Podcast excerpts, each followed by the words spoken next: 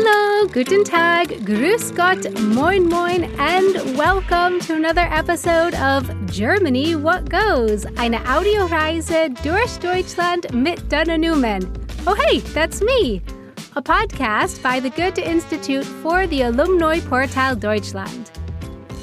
You can find all the episodes and a script to read along to this episode online at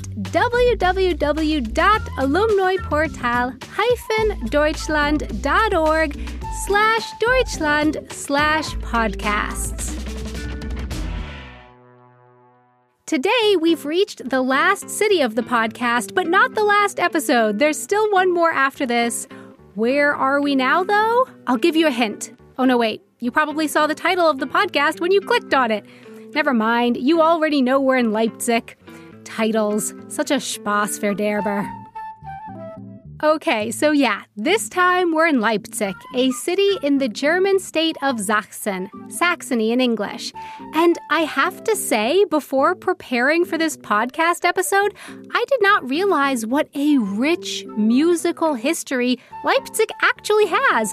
Famous musicians, composers, and Leipzig is home to the first Musikhochschule in Germany, die Hochschule für Musik und Theater Felix Mendelssohn Bartholdy, HMT for short. In a second, Katja Stamm is going to tell us all about it. But first, hi Katja! Hi Dana! Katja, to start off this music related episode, is there a German idiom relating to music that you like or that you know that you could share with us? Yeah, sure. For example, der Himmel hängt voller Geigen. Wenn jemand sehr verliebt und glücklich ist und die rosarote Brille aufhat. Okay, so like the sky is hanging full of violins Mm-hmm. for when you you have rose-colored glasses on in English. I really get a kick out of mein lieber Herr Gesangsverein because it literally means my dear Mr. Singing Club for my goodness. And I think that's wonderful. I don't really get it, but I think it's wonderful. But okay, so who was Felix Mendelssohn Bartholdy? Felix Mendelssohn Bartholdy war im 19. Jahrhundert ein gefeierter Komponist und Musiker. Dieses Stück von ihm kennen wahrscheinlich viele.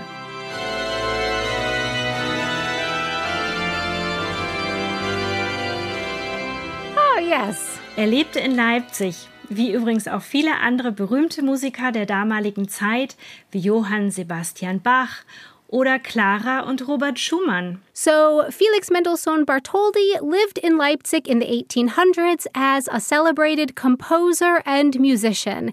And other famous musicians who lived in Leipzig include Johann Sebastian Bach and Clara and Robert Schumann. That's right. Und Felix Mendelssohn Bartholdy war damals Dirigent eines bekannten Orchesters in Leipzig. Das hat einen etwas komplizierten Namen. Gewandhausorchester.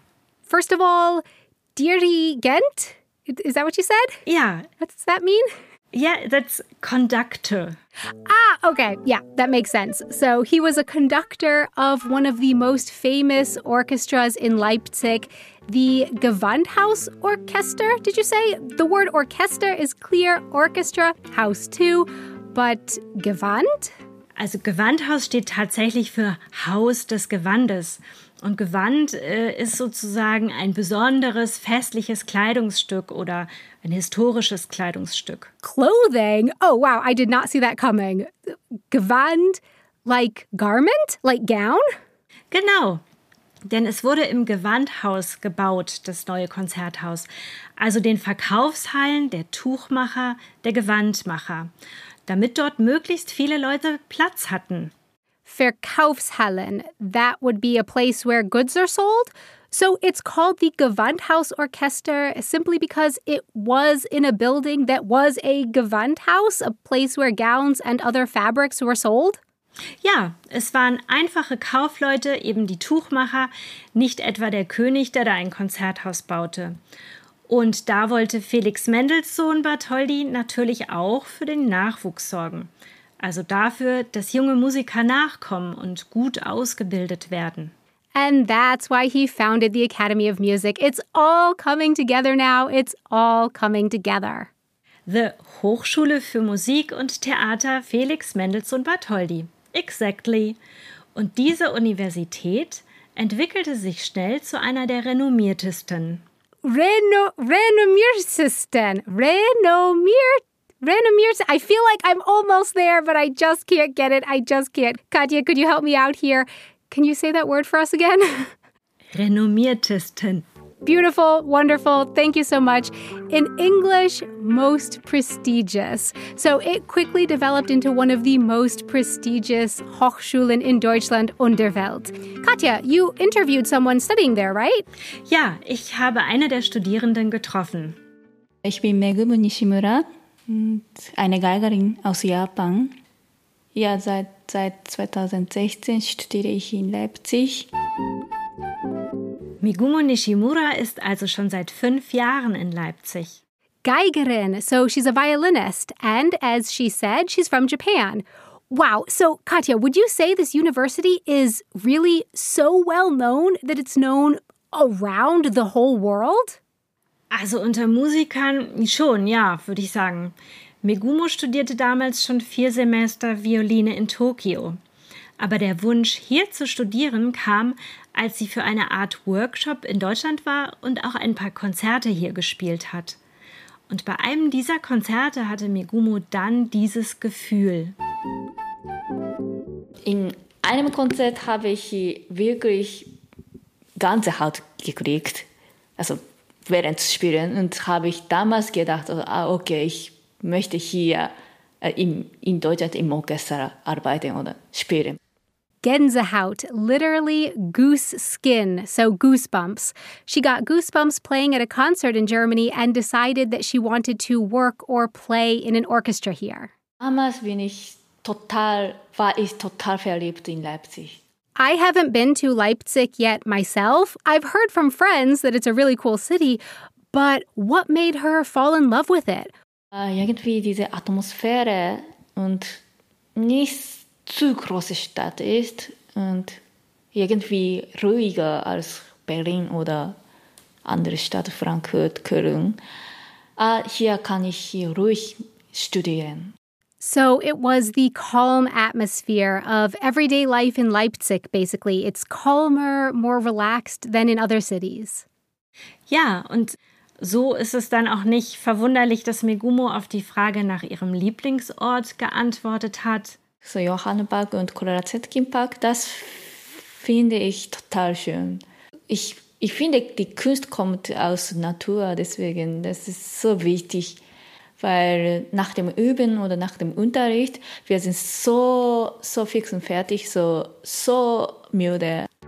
So for her, it was the parks and green spaces in Leipzig that were special.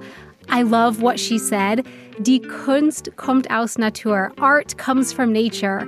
Also, a really great idiom in there fix und fertig. To be worn out, drained. You're fix und fertig in German. Für das Interview war Megumo übrigens bei mir zu Hause.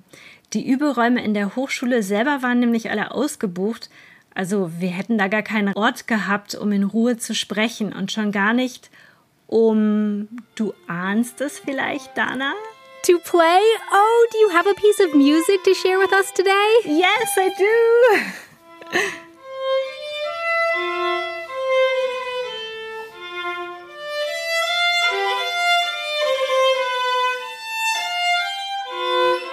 I bet it must have been amazing to hear that in person, Katja. Yes, das war sozusagen mein Gänsehautmoment. Oh, how beautiful. Und wer keine Lust auf ein Konzert in Leipzig hat, der sollte bei schönem Wetter auf jeden Fall in einen der vielen Leipziger Parks gehen, sich auf die Wiese setzen und entspannen.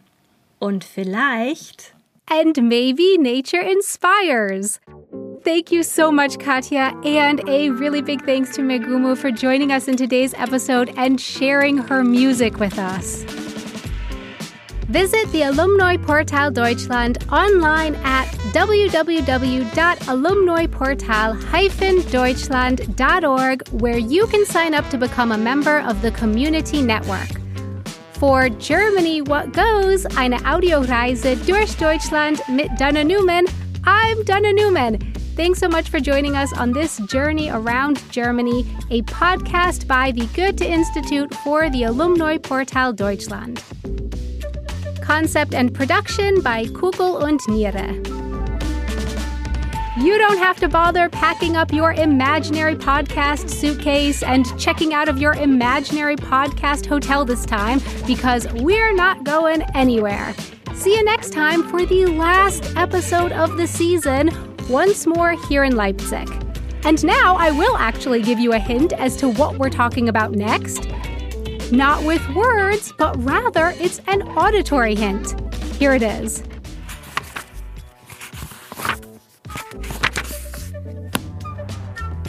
What could it be? Find out next time.